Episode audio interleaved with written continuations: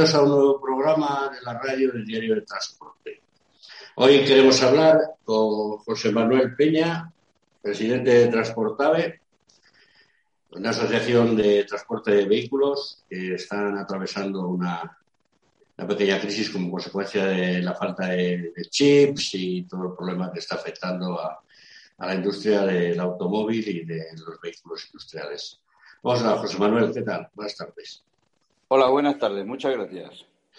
Está con nosotros nuestra colaboradora Begoña Orbeneta. Hola Begoña, ¿qué tal? Hola, buenas tardes a todos y Alfredo Gago Rodríguez. Hola, Alfredo. Buenas tardes a todos. Bueno, José Manuel, así un poco vamos a ver presentación por encima. ¿Cómo está la situación ahora en el transporte de vehículos en España?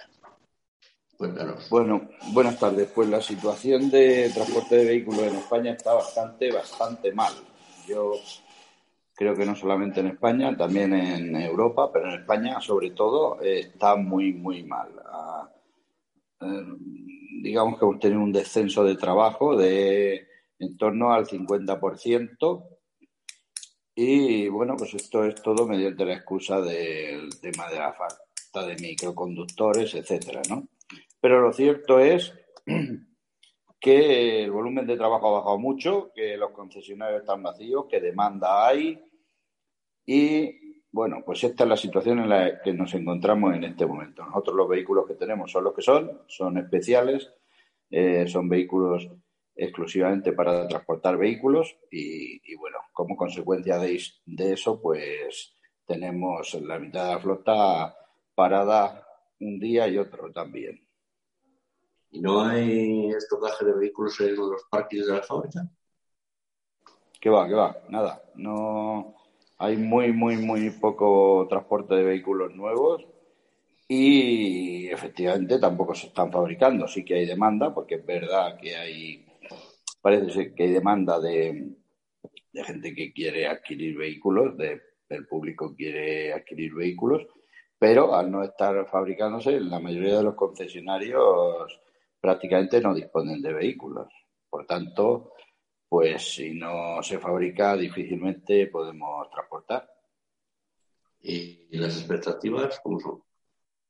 Pues las expectativas no son muy halagüeñas. Las expectativas eh, que ahora mismo nos están diciendo, hablamos de en torno a primer trimestre del 2022 como muy pronto, y pues según con quién hablas, eh, unos te sitúan en el primer trimestre de 2022, otros nos sitúan ya en verano de 2022. Pero bueno, eh, sabemos que es una cosa transitoria, que es una situación atípica y, que poco podemos hacer en el concepto de trabajo. Hay lo que hay y, y por tanto, pues mucho, mucha gente que se dedica a este subsector pues está abandonando esta actividad y derivándose pues a otros tipos de transporte. A ver, los colaboradores, eh, Begoña, Alfredo, ¿alguna pregunta? Yo le quería preguntar... Venga, vengo, vengo.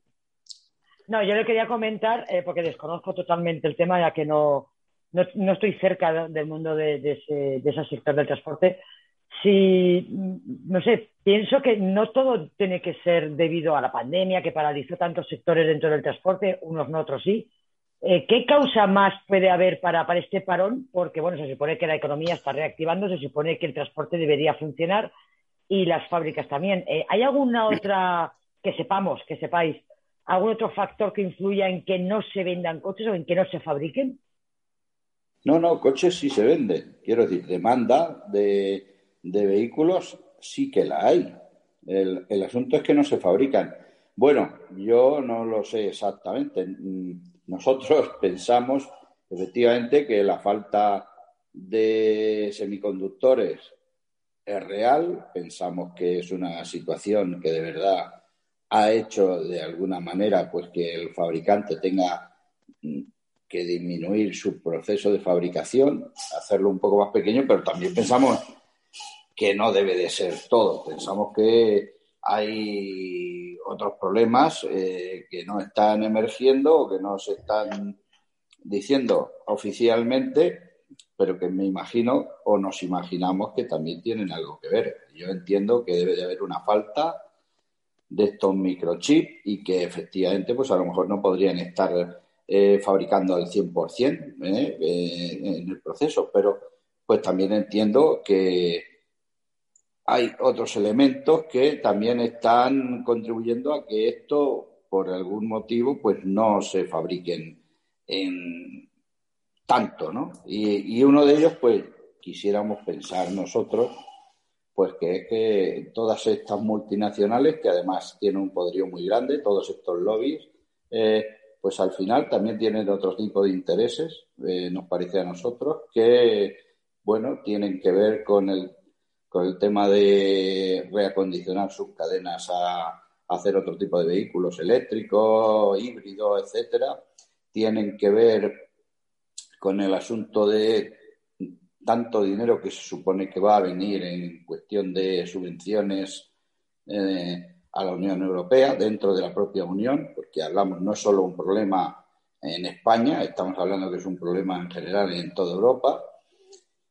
Y, bueno, creo que esto a lo mejor también tiene que ver algo para que haya ralentizado el tema de la fabricación. Lo cierto y fijo es que la fabricación no, no está saliendo en, en las condiciones que debería de ser, no se está fabricando al 100%, ni siquiera al 50%, por tanto, pues esto está derivando en problemas para todos, no solamente para nosotros que somos los transportistas, también está derivando pues para los propios concesionarios, eh, eh, está derivando para el personal, porque tú ahora mismo, si quieres comprar un vehículo, quieres comprar un coche, pues te vas a un plazo de ocho o nueve meses perfectamente para que tengan el coche que, tú quieres comprar. Por tanto, eh, todo esto está siendo un problema para todos y principalmente para nosotros que no tenemos la posibilidad de llevar otro tipo de mercancías que no sean estas, ¿no?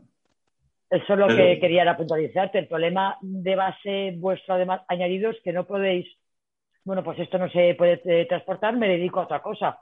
Es que mm, es que no es que tenéis que transportar vehículos o, no sé qué podéis hacer quitando pues eso cerrar todo y volver a empezar con un sector nuevo. Cosa muy complicada. Es que claro os, cerráis a todo tipo de posibilidades.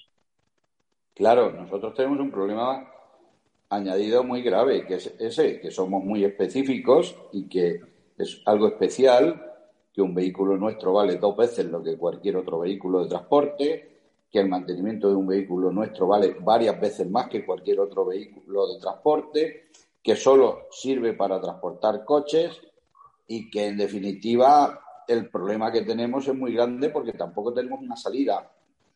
Bueno, cualquier otro puede, si no lleva hierro, pues puede llevar plátano, pero en este caso nuestro, si no llevamos coches, no llevamos nada. Por eso esto está derivando a que muchos de nuestros asociados, mucha gente, derive a otro tipo de transporte y, pare su portacoche o trate de deshacerse de él de alguna manera, porque al final tiene que tener un ingreso y tiene que vivir de alguna forma.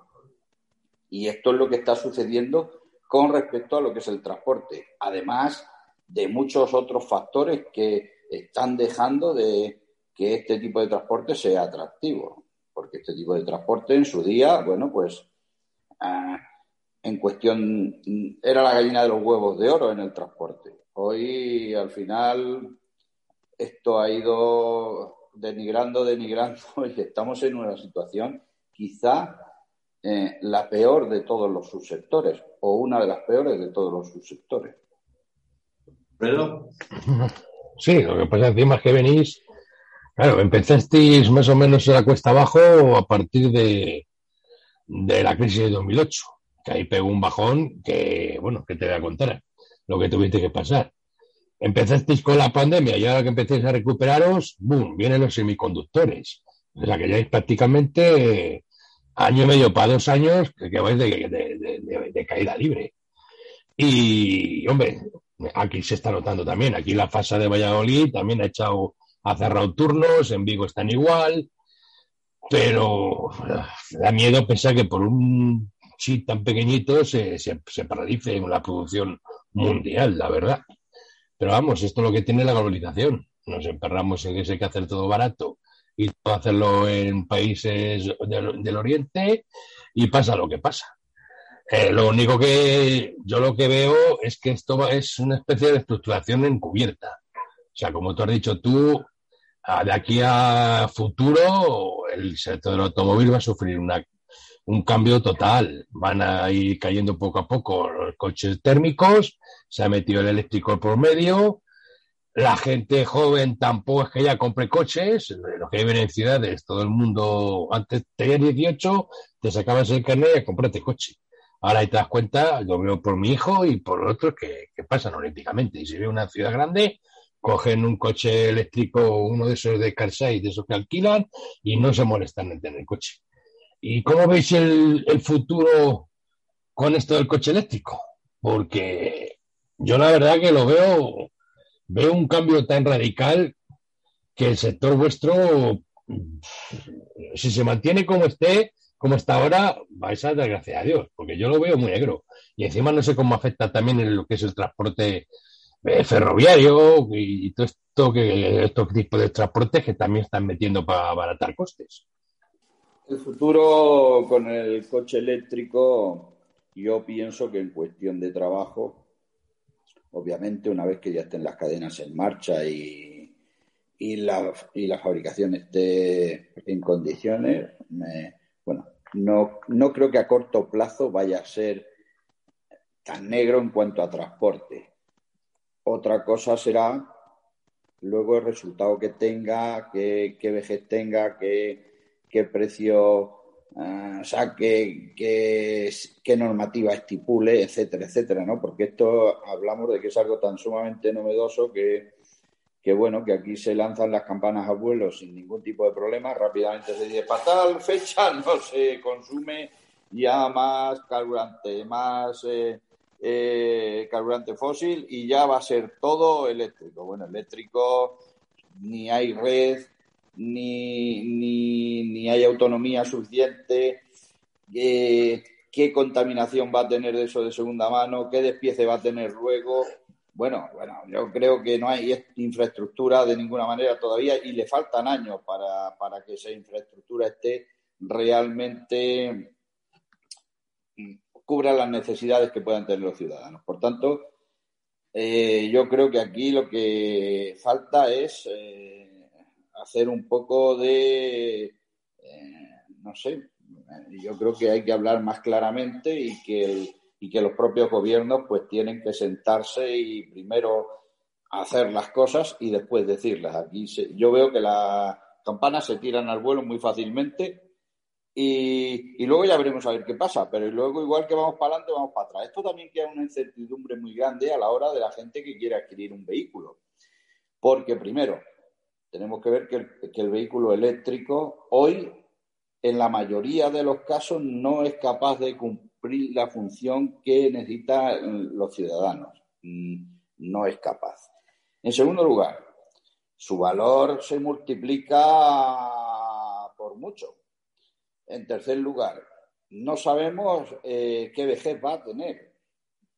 Bueno, todas estas cosas crean una incertidumbre, además de eh, que la persona antes de llegar a, la compra, a efectuar la compra, pues le hacen que se caliente mucho la cabeza en cuanto a que eh, cuando si compro un coche de combustible, de gasolina o de gasoil, qué tiempo lo voy a poder tener, dónde voy a poder ir, dónde no voy a poder ir, es interesante comprarlo, no es interesante comprarlo, eh, me espero, no me espero. Bueno, aquí se ha creado una incertidumbre alrededor de todo esto que la mayoría de la gente no comprendemos y no sabemos tampoco el por qué, qué necesidad había de hacerlo de esta forma.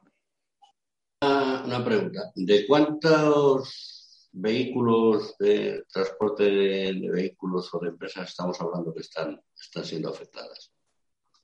Pues hablamos de en torno a mil empresas, con unos, aquí en España hay unos 3.900 portavehículos aproximadamente trenes de carretera portavehículos, con lo cual ya han dejado la actividad de esos 3.900 en torno a 600, han derivado a otro tipo de, transporte y que preveemos que van a ser muchos más porque además están en una situación que esto después lo hablaremos, que no es solamente el tema coyuntural este de que haya trabajo o no haya trabajo en un momento concreto, sino que esto ya ha derivado a una situación de emergencia en cuanto a lo que es el propio trabajo y, el propio beneficio del mismo, que tampoco es muy asumible por, ahora mismo por las microempresas ni por los autónomos, ni siquiera por las propias pymes.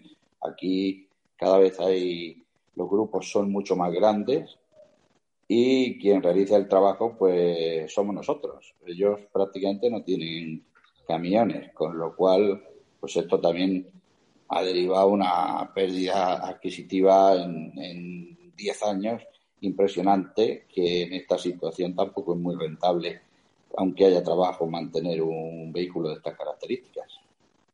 ¿Las bolsas de carga también actúan en el transporte de vehículos?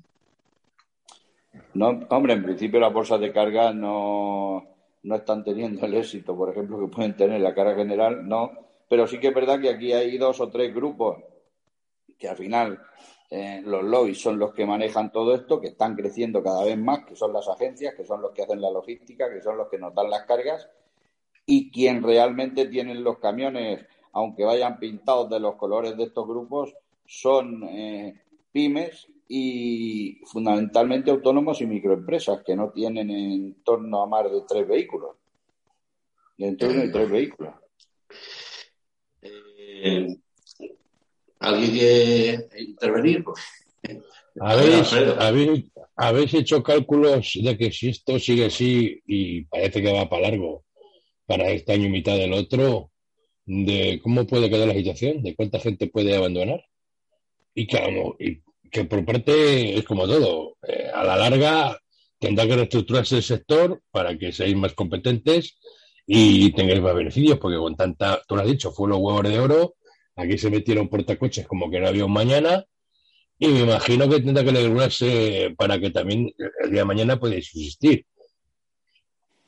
No es tanto que se metieran portacoches como que no había un mañana, sino que en realidad con la globalización, como vosotros decís, aquí pues han crecido mucho en transporte. Todos los países del este que han entrado en, en la comunidad económica y al final ese hueco que nosotros estábamos de, alguna manera cubriendo, pues ah, lo, han, eh, lo han empezado a cubrir ellos, con lo cual, pues la, competencia que, podemos tener con ellos y que además estos grandes grupos, las grandes logísticas, las multinacionales, eh, con su forma de deslocalizarse, con su facilidad que han tenido para deslocalizarse, para situarse en otra esfera, eh, de, Europa, pues en realidad eh, lo que hacen es que a nosotros nos han ido de alguna manera, bueno, pues haciéndonos perder ese poder adquisitivo que teníamos y la situación laboral que teníamos en ese momento. Por tanto,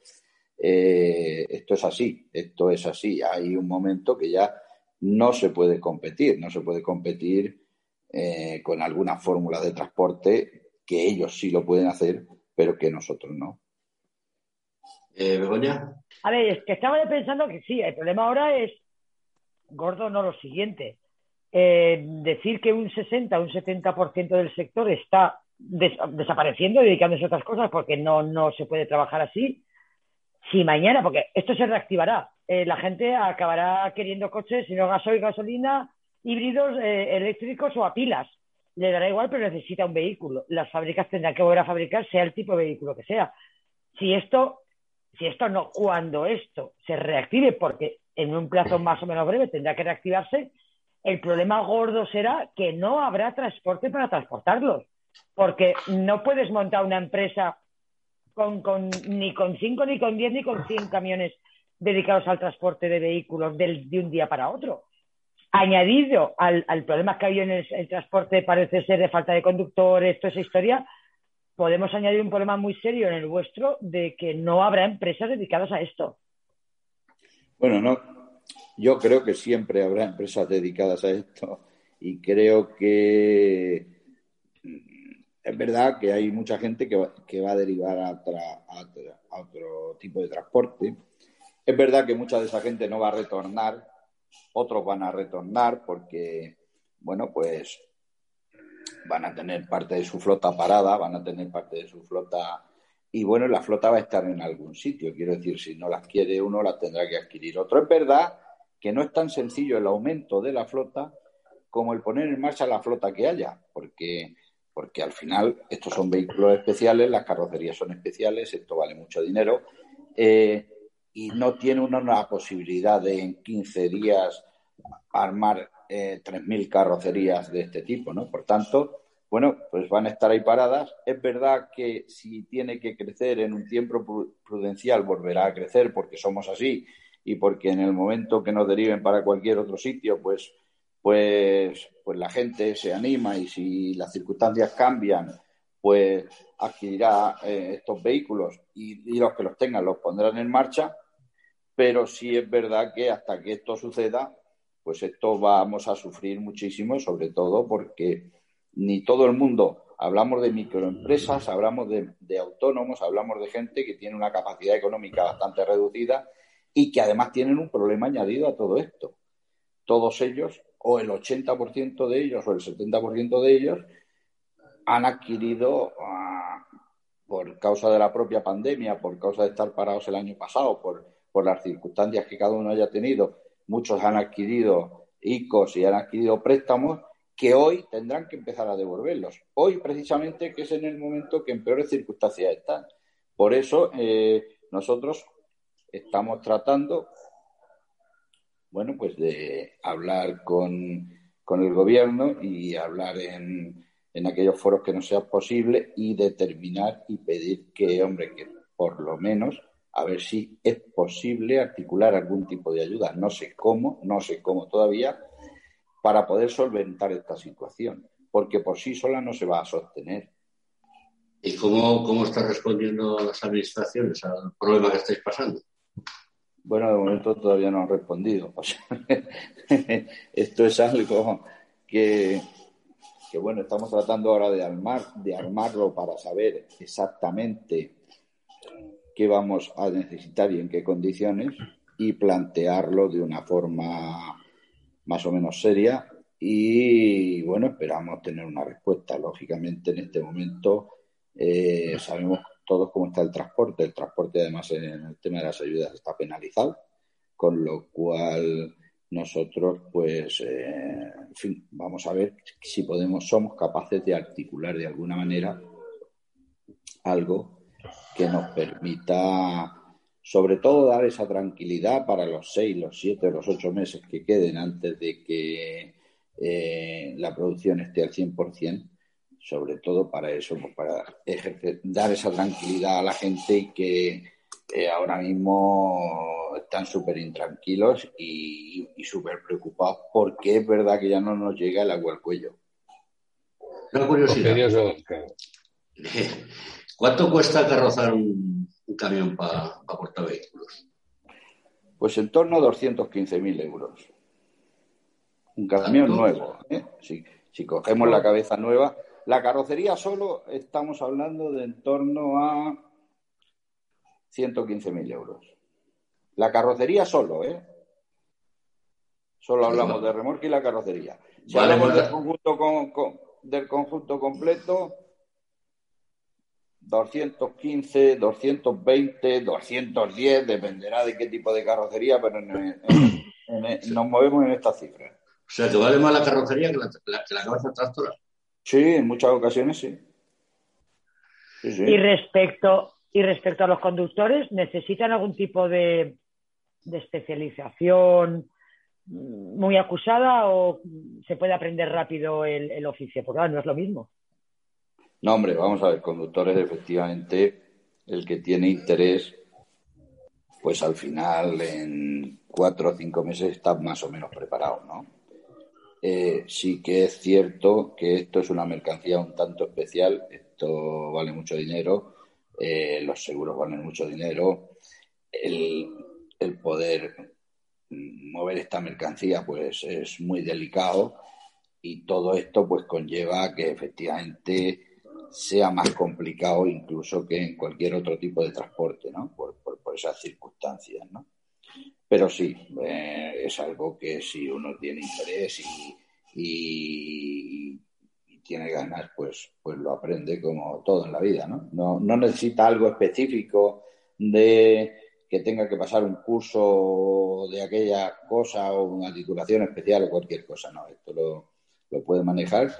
Eso sí, va a tener que necesitar un tiempo de aprendizaje y después otro tiempo de rodaje, con lo cual también es costoso de formar para la propia empresa, para los propios empresarios, es muy costoso formar a un conductor, por eso, por la por, lo delicado de la mercancía y porque es muy difícil formar a alguien y que en ese tiempo de formación no cause daños. Eso es muy complicado. Con lo cual, pues, además de caro, pues eh, tiene que determinar una serie de dinero, además de, del tiempo que, tiene que tardar en formarse. Ya digo, un conductor eh, cualificado desde cero. Para esto, pues eh, puede tardar entre tres y cinco meses en, estar cualificado al 100%, en conocer todo el sistema de carga, todos los vehículos, eh, los posicionamientos. Cada fábrica también tiene su propia idiosincrasia a la hora de tener sus protocolos de carga, etcétera, etcétera, ¿no? y entonces, bueno, pues eso sí cuesta un dinero, pero sí, es, bastante factible de que si uno tiene interés pueda, pueda hacerlo. Y normalmente también viene ganando algo más de dinero que puede ganar en cualquier otro tipo de transporte. ¿Siempre, ¿Siempre es el conductor el que carga y descarga? Sí, sí. ¿Eh, ¿Aquí? Sí, sí. no hay, fábrica que lo cargue. No, no, no hay posibilidad de todo eso, sí. Y debido a esa dificultad, debido a esa dificultad de, aprendizaje, de un tiempo necesario, ¿Se dan facilidades en general a choferes nuevos que quieran aprender en el sector del, de este transporte? ¿O casi que mejor gente con dos años de experiencia, como se pide en muchos sitios? Hay la posibilidad, es que es, complicado muchas veces entrar en algo donde no conoces el, trabajo.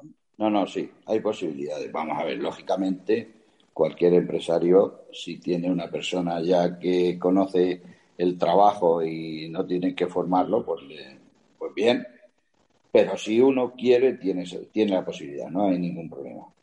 es, un, es un mercado bastante abierto, no hay verdaderos problemas para poder entrar a conducir un portavehículos ni para que uno lo enseñe. Siempre tienes a alguien en función de que te lo va a poner fácil. El asunto es, pues que es como todo. Eh, poner a alguien en marcha, poner eh, a alguien para que pueda hacer este tipo de trabajo, pues al final los temores son los que los que suelen ser en todos los sitios. yo voy a hacer una inversión contigo, voy a enseñarte, voy a incluso perder una cantidad de dinero en esto porque enseñarte me va a costar tiempo y me va a costar algún tipo de daño también.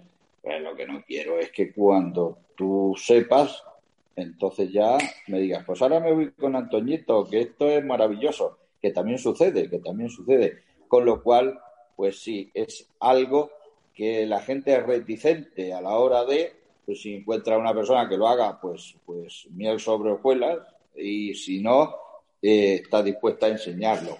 Es verdad que luego, pues habrá que ir poniendo sus trabas en ese sentido, en el decir, pues sí, yo estoy dispuesto a enseñarte a ti, pero tú tienes que estar un tiempo mínimo conmigo antes de decirme mañana voy a cambiar este sitio el otro. Pero hoy por hoy no hay ningún problema. ¿Cuánto cuesta de media transportar un coche? Pues hombre, lo que le cuesta de media al fabricante no lo sabemos. Nosotros ya no se les ocurre dejarnos ni enseñárnoslo ni lo sabemos. Eh, nosotros todo el que compra un coche en su factura paga lo que es el transporte. Y, yo creo que no está por debajo de 800 o más euros. No lo sé. No lo sé exactamente en este momento. Sí sé lo que nosotros, la media que nosotros cobramos por, por andar y, la media nos sale bastante, bastante, bastante por debajo de lo que por ejemplo, el, propio observatorio de costes eh, eh, presupone. ¿no? Entonces, bueno, pues lo que cuesta que se transporte un coche no lo sabemos porque además muchas veces son transportes combinados. Eh, la fábrica está no sé dónde, entra en el ferrocarril, entra en el barco, está en el puerto y luego va el puerta a puerta, la última milla, etcétera, ¿no? Pero, pero sí, a nosotros nos pagan bien poco. ¿Se paga igual llevar un Mercedes que llevar un SEAT? No, que va, que va. o, a nivel, imagino que a nivel de coche más caro el transporte será más premium, ¿no? Mm, sí, me imagino que, que para quien tiene los contratos, me imagino que quien tiene los tenders y quien tiene los contratos, eh, pues esto sea un paquete, no sé. Eh, para nosotros no. Nosotros, o sea, el transportista puro y duro, el que trae y lleva, no. No, pues es un camión lleno de Porches a ver un camión lleno de Citroën. Ya, eh, el problema de que el camión lleno de Porsche vale lo que vale y lleno de Citroën vale lo que vale, pero el transporte que nosotros realizamos es el mismo. Normalmente es, es el mismo. ¿Y, ¿Y, el problema de los robos en las áreas de servicio, que a todo el mundo nos roban de todo? Eh, no es lo mismo que te roben una caja de medias, que a mí me ha pasado, de panties. Bueno, una, una caja no media, sacaron un panty y se lo llevaron, en fin. Eh, pero mm, el problema de que os roben un coche es, es, más gordo. ¿Cómo lo lleváis? Sí, sí. Hombre, tenemos verdaderos problemas. Verdaderos problemas. No tanto con que nos roben el coche. No, tanto, el camión entero. No, tanto con que nos roben el coche, sino con, el, con la seguridad del propio conductor. El coche, al final, si se lo llevan, está asegurado, en la mayoría de los casos. No, bueno, hay el problema que vale que estos seguros valen un dineral y en función de, los robos, pues, pues seguirán subiendo y valdrán más dinero, ¿no? Valen mucho dinero y entra dentro de lo que es, en la mayoría de los casos, el seguro también se lo otorga la propia casa para la que ellos trabajan, ¿no? Eh, los grandes grupos para los que estos trabajan son los que le cobran el seguro en, la mayoría de los casos a los transportistas. Y si el transportista trabaja por su cuenta, como es el caso de algunos asociados nuestros, pues el seguro eh, lo hacen a través de nosotros. Los seguros son muy caros, pero normalmente suelen estar, eh, no suele haber problemas, ¿no? En ese sentido. Hay más problemas en cuanto a los propios conductores. Porque, claro, hoy estamos viendo, cada día estamos viendo y nosotros no, no somos ajenos a ese problema. Lo mismo que la carga general, lo mismo que cualquiera que va en un camión tiene verdaderos problemas eh, y de inseguridad en las áreas de servicio, pues a nosotros nos pasa lo mismo. Y así está la situación. Eh, vamos a hacer una pequeña pausa y luego seguimos.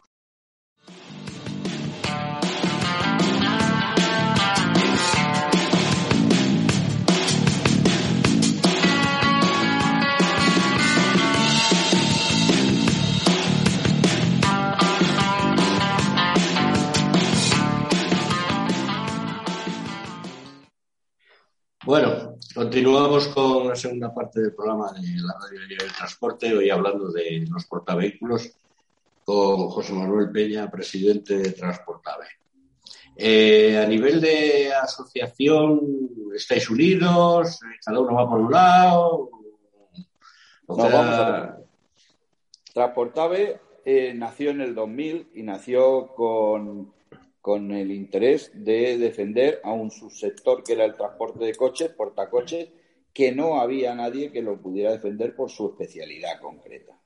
A partir de ahí, pues la verdad que hemos crecido mucho y tenemos una cantidad de empresas importantes asociadas a nosotros. En torno de las mil empresas que hay a lo mejor eh, de portacoches en España, pues, pues casi el 50% están asociadas al transportado. Principalmente autónomos y microempresas. Hay alguna pyme, pero principalmente autónomos y microempresas. ¿Qué pasa? Que sí que están asociados. ¿Qué pasa? Que sí que les complicado a lo mejor obtenerlas, como es cobertura jurídica, como es, bueno, una serie de coberturas. Pero ¿qué pasa? Pues cada uno tiene su idiosincrasia, cada uno tiene su problemática y cada uno se busca la vida conforme puede. Nosotros hemos tenido un congreso ahora hace muy poco, hace dos semanas, por, pues, viendo la problemática que estaba eh, suscitando aquí en el sector y que, y que se estaba produciendo y además de la falta de trabajo, además del problema de los microchips, tenemos problemas añadidos que hemos ido perdiendo poder adquisitivo durante 10 años. Nosotros hicimos la comparativa de hace 10 años ahora, 10, 12 años, y hombre, nosotros hemos perdido el 50% del poder adquisitivo que en aquel momento se podía tener. Hoy nosotros, el gasoil, estamos hablando que ha subido un 25% con respecto del año pasado por estas fechas, y sin embargo a nosotros nos han bajado los portes y hemos seguido tragando, unas veces porque no hay trabajo, otras veces porque hay una desunión asombrosa dentro de este sector, o, por mil circunstancias, pero lo cierto y verdad es que dentro de esta desunión es donde los grandes obtienen el gran beneficio. Y es una cosa que es sencilla y es clara. Eh, ¿Le bajan el precio del transporte? Bueno, pues gritan un poco, se enfadan un poco, pero, pero no pasa nada. Les quitan las cláusulas de combustible cuando el combustible en realidad está alto. Bueno, pues no pasa nada. Les cambian las reglas del juego eh, y el contrato, de los pocos que tienen contrato, hay quien tiene contrato y le han cambiado las reglas del juego a mitad de partido porque a, la grande, a los grandes operadores logísticos no les interesaba. Y no pasa nada. Tratas de hacer una mesa de negociación con ellos como nosotros hemos tenido con tanto con, por ejemplo, con el grupo Vergeo, con o con Tradisa, etcétera, y primero que no quieren negociar contigo. Y segundo es una negociación tan ambigua como que nunca se llegan a acuerdos porque cuando se quiere llegar a un acuerdo simplemente rompen la mesa de negociación porque ellos saben que es mucho más sencillo negociar con, con un ahorcado que con una plataforma. Ellos saben que es mucho más sencillo negociar con un autónomo que tiene su propio camión o que tiene dos camiones o que tiene tres camiones y que le dicen esto es lo que hay y si no ya sabes dónde está la puerta, a tener una negociación real con alguien que los represente. Ellos lo hacen y además cuando en algún momento los hemos puesto en un aprieto porque les hemos dicho las cosas como son, porque hemos demostrado las cosas como son, porque ahí está la hemeroteca y ahí están los datos y la realidad no se puede disfrazar de otra manera, pues como no les gusta, le dicen que, esto es así, ¿eh? la competencia es así y esto es lo que hay. Claro, ¿qué pasa? Que ya procuran ellos de que la desunión sea lo más grande posible dentro de este subsector, porque sería tan sencillo, sería tan sencillo. No solamente hablamos de dinero, no hablamos de tarifas, no estamos hablando de precios de transporte exclusivamente, es que hablamos de todo un mundo con una cantidad de complejos impresionante. Hablamos del trato al conductor, hablamos de las esperas en las cargas y en las descargas, no hablamos de protocolos de seguridad. Cuando un señor descarga en cualquier sitio en la orilla de una carretera expuesto a que venga cualquiera y se lo lleve por delante hablamos de pérdidas de tiempo, hablamos de abandono, hablamos de tantas cosas que en realidad todas estas multinacionales, todos estos grandes grupos, operadores logísticos, pues, pues no quieren oírnos hablar, claro, y no quieren ni siquiera oírlos a ellos decir, oye, tú, eh, de hecho nosotros tenemos casos de gente grande, oye, oye, tú, pero tú perteneces a Transportable, si Transportable no es ningún lobo, si Transportable lo único que quiere es la dignidad para los transportistas. Un transportista debe de poder vivir y debe de poder hacerlo con cierta dignidad. Lo que no es posible es que esté en la situación que está hoy, abandonado, dejado de la mano de Dios, donde todos son bofetar. Por un lado, la administración no, le, no lo tiene en cuenta para absolutamente nada porque no tiene ningún poder. Y por el otro lado, los grandes operadores estos les pasa exactamente lo mismo. Eh, ellos saben que dividiendo lo tienen ganado y su única misión es dividir. Y hasta ahí, hasta hoy eso es así.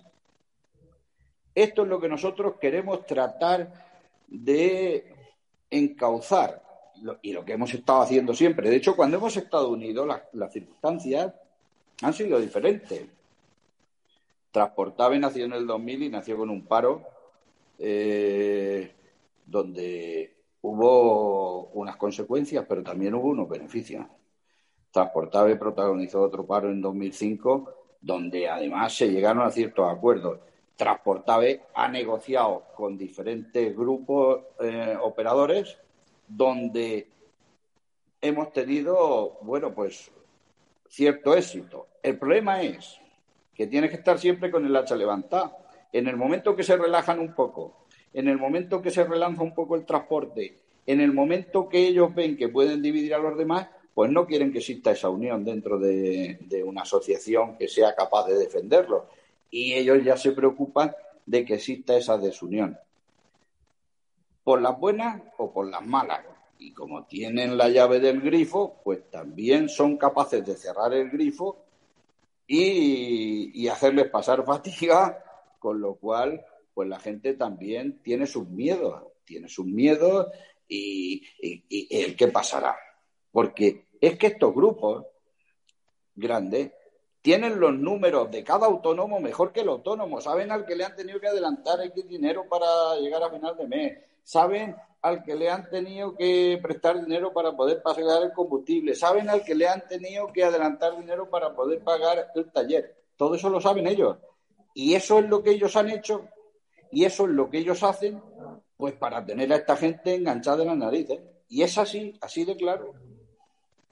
Tenéis el mismo problema que el transporte en general, que estáis en manos de las grandes empresas, ¿no? que son las que marcan el ritmo y los demás detrás. Claro que tenemos el mismo problema, claro que tenemos el mismo problema. Ahora, también es verdad que bajo mi punto de vista, el mío, tenemos el mismo problema y algo tendremos que hacernoslo ver nosotros también. Algo tendremos que poner de nuestra parte para poder solventarlo, porque es verdad que la carga general hay muchísimas más agencias. Es verdad que es muy difícil ¿Cómo poner de acuerdo a 3.800 agencias? Pero es que aquí es un sector muy localizado, muy estratégico y muy pequeño. Y además dominado por dos o tres o cuatro grandes grupos, no hay más. Dominado, pero bueno, los tienen, los tienen controlados. Sí, eh, claro. ¿En el transporte de vehículos también sufrir la falta de conductores o ¿De conductores? Sí. Sí, claro, igual que en el resto del transporte, claro. Porque ese es el, problema que se enfrenta ahora el transporte de cara al futuro. Ya sabes, ya ves lo que está pasando en Inglaterra, lo que está pasando en Europa. ¿Cómo, cómo, ves, ¿Cómo ves tú esto de las nuevas generaciones que no quieren ser camioneros? ¿Porque se ha denigrado la profesión o porque es que yo creo, como dije ayer en una entrevista que me hicieron, yo mm, creo que lo primero que hay que hacer es dignificar el, transporte. Ah, no hace tantos años el ser camionero era algo atractivo. Ya no solamente por el dinero, sino por el, poco de magia ese que tenía. cualquiera de nosotros, cuando hemos sido chicos, hemos tenido, eh, no sé, la ilusión de un día conducir un camión, ¿no? Y bueno, por lo menos en mi caso, ¿no? Y hoy no lo veo, no lo veo. ¿Por qué? Pues porque a mí me parece que lo primero es la educación.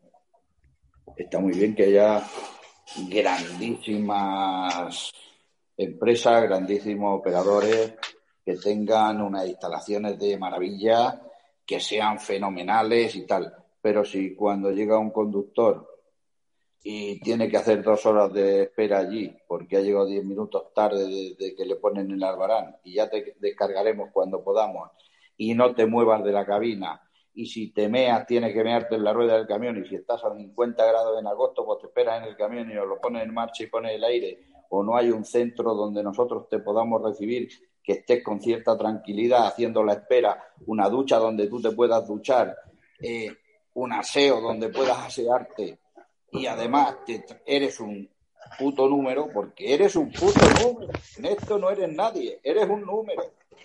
Pues, pues al final, si no empezamos por dignificar eso, ya después podemos hablar del dinero, de, podremos hablar de los sueldos, podremos hablar, pero si no empezamos porque el trato a la persona sea un trato agradable, sea un trato merecedor de, de, una persona y, sea un trato digno, si no empezamos por eso, al final da igual el dinero que nos den. Y luego ya podemos hablar de condiciones laborales, podemos hablar de, cambios estructurales en, el código, podemos hablar de cambiar el ROT o la LOT, podemos hablar de hablar con las propias administraciones, podemos hablar de conciliar la vida familiar, que también es muy importante de cómo y de qué manera. Podemos hablar de enfermedades profesionales, podemos hablar de jubilaciones, podemos... pero lo primero de todo es hablar de personas. Y en este momento una persona que va en un camión es un número. Es muy triste, pero es así. ¿Cómo lo veis vosotros, Alfredo, Begoña?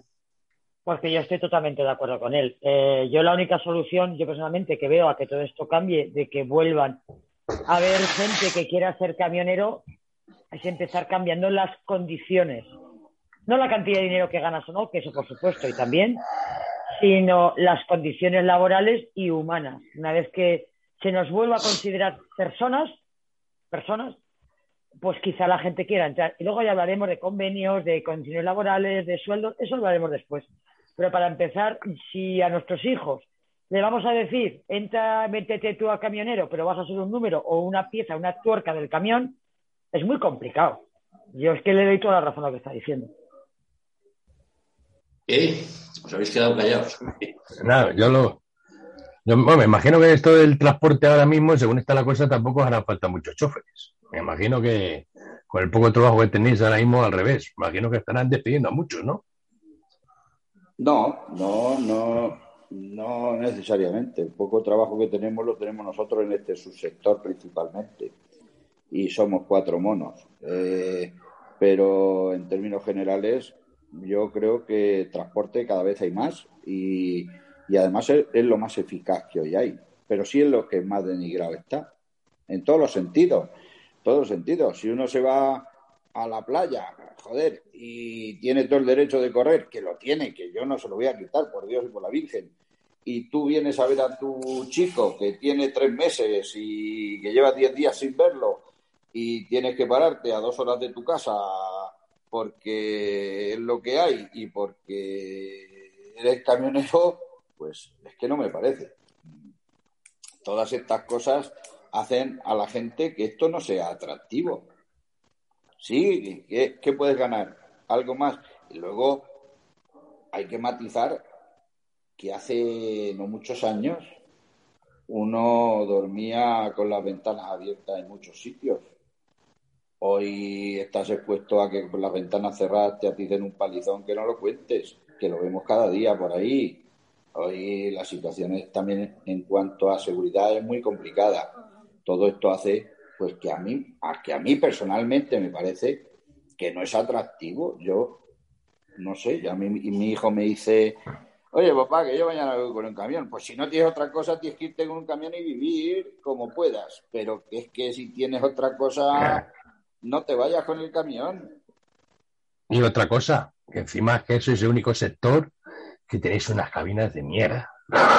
Porque la habitabilidad en esas cabinas, yo que llevo uno bajo y estaba hasta las narices, que eso de vestirte de sentado. O sea, encima es que lleváis las cabinas más pequeñas para aprovechar todo el hueco para los coches de arriba y encima es que es un suplicio, que eso no hay que olvidarlo, ¿eh?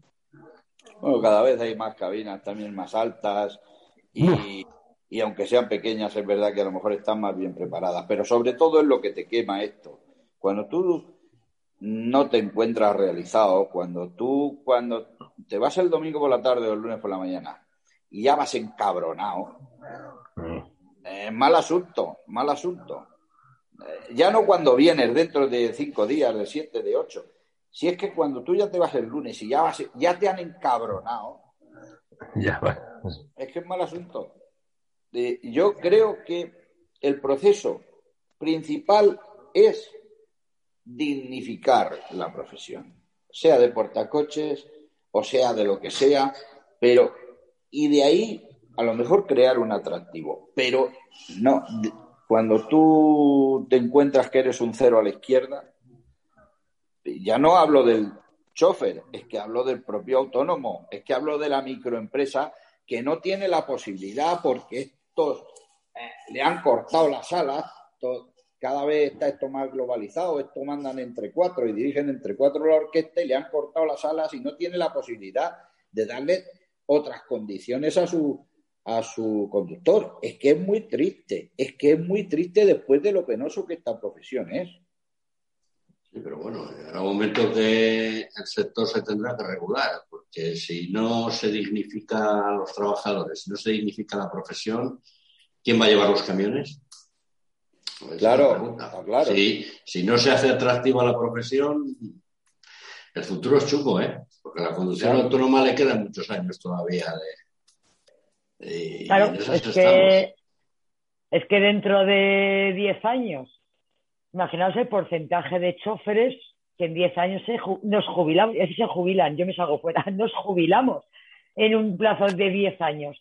En 10 años, ¿quién va a quedar? Si no entra gente joven. En esta situación, nadie. En esta situación, nadie. Va a quedar el que no otro remedio. La persona que, no tenga otro remedio. Claro, es que no sé si somos o son muy conscientes a quien corresponda solucionarlo, de que si hoy es un problema la falta de choferes, sí, será un problema, pero dentro de 10 años va a ser un problemón, porque todo, la, la edad media del conductor es bastante alta hoy día en 10 años muchísima de esa gente ya estará jubilada, pero no habrá un relevo. Y cuando quieran poner medidas para que esto se solucione, para que van a pasar años, estas medidas no se solucionan de un día para otro. El problema gordo, gordo, gordo, como no empiecen a poner solución ya, va a ser dentro de unos muy, muy poquitos años. ¿eh? Claro. Y luego tenemos la media del conductor ahora mismo, creo que está en torno a los 50 años. Claro, también es posible que piensen que no se jubile nunca. A lo mejor, a lo mejor piensan que esto mismo va a durar otros 40 años, que también es triste, que también es triste ver a una persona dando patas por ahí con 65 o con 66 años, eh, con 40 toneladas en lo alto, dando giros por ahí que le cuesta volver la cabeza para mirar el espejo retrovisor, que eso también es triste, pero que eso lo llevamos abordando toda la vida, con todos los gobiernos, con todas las instituciones, y nunca, se ha hecho nada. Siempre lo, llevamos abordando toda la vida. Y por unas cosas o por otras, ahí estamos. Pero efectivamente, como decía Alfredo, el, esto se regulará, se regulará y no habrá conductores. Bueno, pues tendremos que traernos gente que quiera pasar penurias de otros países, porque vendrán a pasar penurias, aunque a lo mejor pasen menos que en otros países. Lo cierto y fijo es que con tres millones de parados que hay en España en este momento, si faltan conductores, el problema lo tiene la profesión. Porque tres millones de parados que haya, creo yo que hay gente cualificada a conducir. A lo mejor es que no quieren conducir por algo. Sí, pero es que hay más de 25.000 conductores profesionales registrados en las oficinas del INE. Con lo cual hay muchísima gente que tiene el carnet, que tiene los carnets, pero que prefiere prefiere otros trabajos. Claro. Y mira hasta qué punto está llegando la situación que Inglaterra, o sea, el Reino Unido ahora ha enviado cartas a los camioneros jubilados pidiéndoles que se, se reincorporen a la profesión. Y tienen 300.000 camioneros jubilados y, y, decía la Secretaría de Transportes inglesa que se conformaban con que el 10% se reincorporara. Pues ya, sí. Pero es que estamos, Estamos en lo de siempre. Se intentan poner parches en lugar de ir al origen del problema. El, que baje la edad de sacarse el carnet de 18 años es un parche. El que llamen a los jubilados es un parche. El que llamen a los, a los ejércitos para que vengan a conducir un camión es un parche. Están recurriendo a cualquier solución para salir del paso temporalmente en lugar de ir al problema, al origen, y tienes el asunto solucionado de por vida. Porque vamos a ver, yo soy militar y me mandan a llevar un camión para ir a repartir por todos los supermercados y mi hijo que entra a, ser militar, digo, espérate, no te lo pienses, piénsatelo, que esto no lo vi antes, que ahora te mandan con un camión a repartir a los mercadonas. A ver, no, son parches, pero no van al origen del problema real. El origen yo creo que está en lo que humildemente estamos nosotros hablando, eh, de una manera o de otra. Tú, si haces algo de forma profesional, porque esto es profesional, porque no, no vamos a hablar de que cuando hoy un conductor simplemente para el tema del tacógrafo, con el CAP, con el no sé qué, es que necesita ser medio ingeniero, es un profesional. Tiene que ser tratado como tal, como un profesional. Y con esa dignidad y con ese sentido común, porque no faltan pilotos de aviones y también están fuera de su casa. A lo mejor los tratan como personas. Digo yo, que no lo sé. No, duermen en de cinco, de cinco, estrellas. No, no, de cinco estrellas y de tres y de dos y de pensiones. Eh, aquí el, el, asunto es que todos los pilotos no ganan 12.000 euros, ¿eh? Pero están fuera de su casa. No faltan maquinistas de trenes. No sé lo que cobra maquinista de tren, pero no está, pero está también fuera de su casa. No faltan representantes de cualquier cosa y también va fuera de su casa. O sea, no es la cuestión de no estar en casa. A lo mejor es la cuestión de cómo no estar en casa. Y esto es para que nos lo hiciéramos ver. Desde luego, ¿Tienes... tienen un problema con esto. ¿eh? Tienes toda la razón, porque dentro del transporte hay muchísimo transporte local, comarcal, que el chofer está todos los días en casa o falta una o dos noches a la semana y tiene el mismo problema de que siga sin habiendo choferes. El problema no está ahí. El, sector del transporte es tan amplio que puede escoger desde estar todos los días en casa a desaparecer un mes. Y esa voluntad de cada uno. Pero no es el origen del problema, no es lo fundamental, es lo que dices tú, dignificar nuestra profesión. El que yo vaya a donde vaya sea una persona. Yo no quiero que me pongan la alfombra roja en ningún sitio pero tampoco quiero que me traten como a un perro. soy una persona, soy un ser humano y en ese momento entonces yo me gusta mi profesión y además no estoy echando sapos y culebras todos los días porque no soy nadie, como tú nos comentabas en, el pequeño descanso que hemos hecho. Antes llegabas con el portacoches y tenías ahí tú todos tus coches para el bum bum bum, te lo cargabas el camión y te ibas corriendo, que vas con hora, y ahora caza y captura del coche porque tienes que ir a buscar cada coche a una punta de la campa tardas tres horas más en cargar el camión, pero luego tienes que llegar a la fábrica igual. Oiga, señor, que yo tengo que comer, o que yo tengo que dormir, o que yo tengo, o que yo tengo. Es que nos están arrojando faenas que no son nuestras para ahorrarse costos por otro sitio, pero no mejoran nuestras condiciones, van empeorando. Está claro.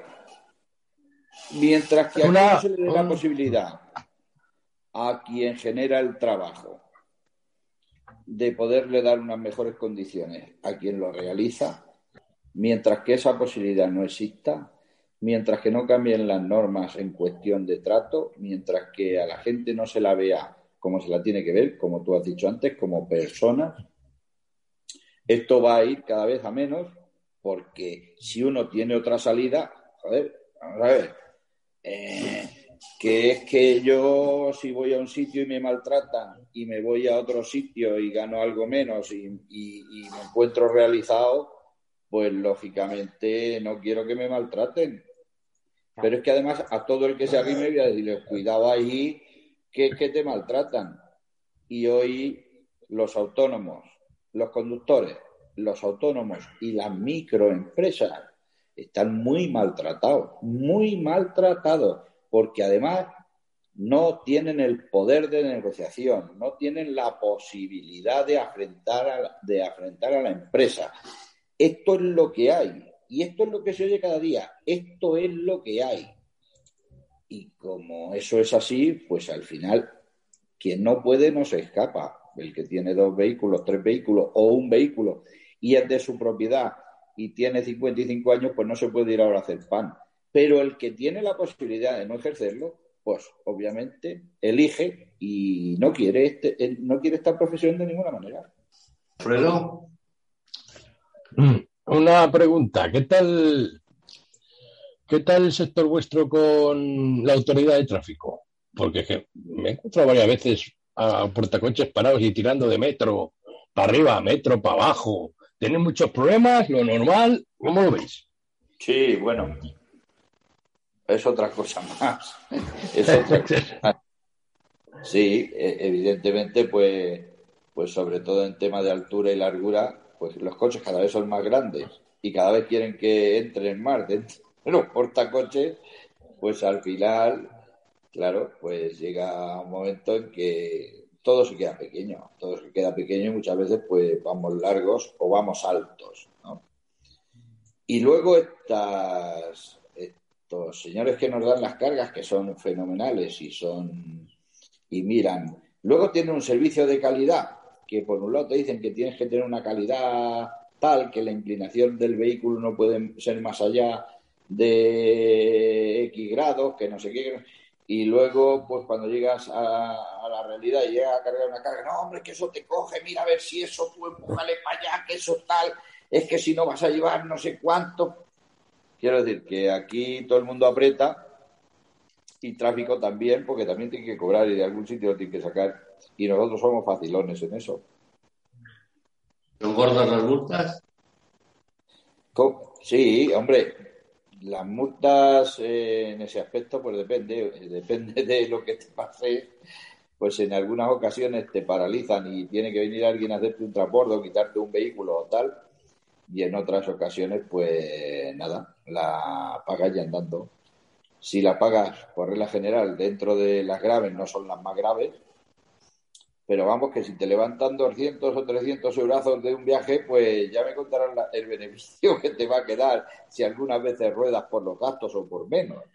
Es lo mismo que cuando llegas al concesionario a descargar y te dicen, oye, no, no, pues mira, esta puerta tiene aquí una raya. ¿Dónde está la raya? Que sí, que está aquí, que no está, que sí, que está, que no está. Y te aplican 300 euros de franquicia porque luego viene la historia de que nadie lo ha vigilado de que tu empresa tampoco está por la labor de enfrentarse a nadie y ayudarle a nadie, y te viene la franquicia de que has tenido que pagar 300 euros en un viaje de 500 kilómetros, cuéntame dónde está el beneficio. Esto se ha puesto la mili que no hay quien vaya. Y, y, claro, pues así está la cosa, así está la cosa. Nosotros esto no hacemos más que denunciarlo. Y ya no sé, de verdad que se me acaban las ideas y, no sé cómo dirigirme ni siquiera a la administración, ni siquiera a, los fabricantes y mucho menos a los cargadores, porque es que yo creo que esto ya es eh, la jungla, esto ha llegado un momento y es que de nosotros no quiere hablar ni el tato, no quiero ir a hablar ni el tato, todo lo que sea pedir, todo lo que sea decir que hay que tener eh, responsabilidad, Nada, eh, muy buenas palabras, sí, nos reunimos, vosotros, decirnos lo que queráis y todo se queda siempre en estudio, en estudio. Hasta el día que de verdad la gente se canse y diga, pues mira, los coches los vais a llevar vosotros, como se llamaban antaño. Mm, montáis a 400 ejecutivos vuestros, los lleváis a la fábrica y cada uno coja un coche y se lo lleve al cliente a su casa. Bueno, vamos a ir, vamos a ir terminando. Eh, ¿Algo ya para terminar, Begoña? No, que bueno, volvemos otra vez. Eh, cada semana que traemos una parte del subsector del transporte, seguimos yendo a la misma base, ¿no? Yo creo que no hay grandes diferencias entre, entre cada uno con su idiosincrasia, pero yo creo que la base del problema lo tenemos todos prácticamente igual. Me sigo reafirmando. Nos vamos a hacer expertos, Vego, que si animales, que si portacoches, que si... Bueno, tratamos de, tratar todos, todos los sectores. a mí, lo, que me hace de, lo que me hace gracia de los portacoches es que es el vehículo que más miedo me da adelantar. Porque yo veo que eso se empieza a mover de un lado para otro por la parte de atrás. Y chicos, no se pasa que os da respeto, porque a mí es que me acojona a veces, ¿eh? No, en ese caso son bastante seguros. Una cosa es lo que tú ves. No, no, sí, sí, no te lo niego, pero que acojonan, acojonan.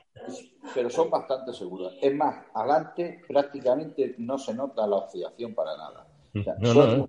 En ese aspecto son muy seguros y cada vez más las carrocerías, ha- hablamos de que son carrocerías que valen mucho dinero, están muy equilibradas. Es verdad que valen mucho dinero, pero son bastante seguras. Muy bien, pues hasta aquí el programa de hoy. Muchas gracias, José Manuel, por, por todas las explicaciones y por acercarnos la, la realidad actual del transporte de, de vehículos. Y gracias a Alfredo, gracias Begoña, y hasta aquí el programa de hoy. Muchas gracias. Pues gracias, a vosotros. Gracias a vosotros. Y estoy a vuestra disposición para cuando creáis oportuno. Muy bien. venga, Gracias. buenas tardes a todos. Buenas tardes.